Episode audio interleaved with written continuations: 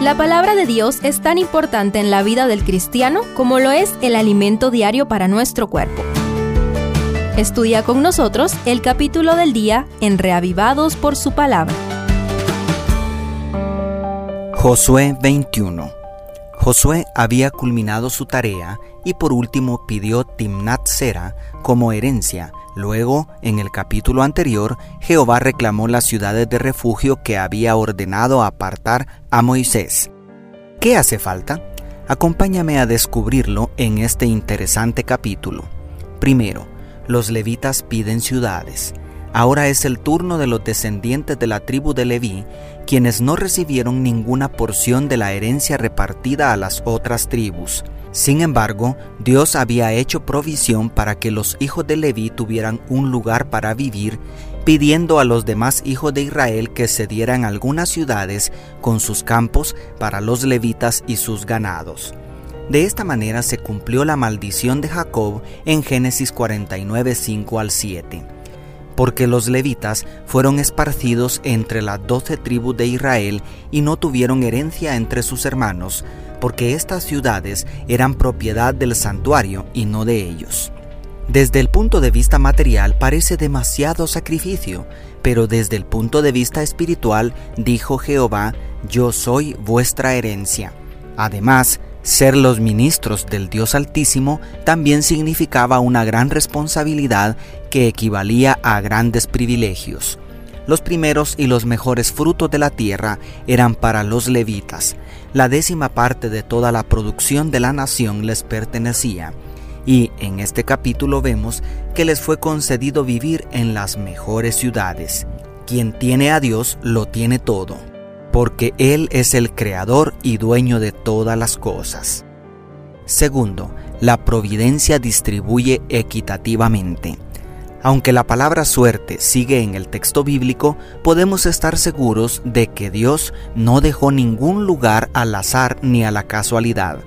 Las ciudades levitas fueron repartidas en el mismo orden de importancia con que fueron otorgadas las responsabilidades del cuidado y transporte del tabernáculo en el desierto.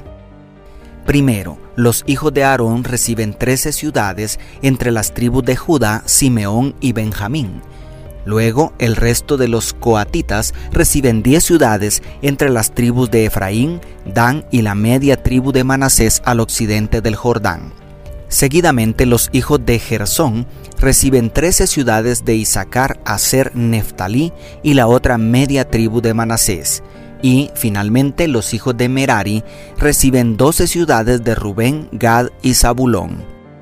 En total fueron 48 ciudades equitativamente repartidas entre los mismos cuatro campamentos alrededor del santuario en el desierto. Tampoco fue casualidad que la familia sacerdotal quedara repartida entre las tribus del sur, las que se mantendrían más fieles al pacto. A veces somos tentados a pensar que la vida es un remolino de acontecimientos sin sentido, pero el Todopoderoso tiene el control. ¿Te gustaría también hacer de Él tu herencia? Tercero, Dios cumplió todas sus promesas. El capítulo cierra con los versículos 43, 44 y 45, los cuales en resumen dicen, Jehová dio toda la tierra que había jurado. Jehová les dio paz porque entregó en sus manos a todos sus enemigos.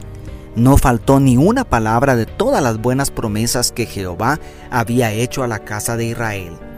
Todo se cumplió. Dios nunca queda debiendo a su palabra. Así, al final de todo este conflicto cósmico entre el bien y el mal, todas sus promesas te las cumplirá.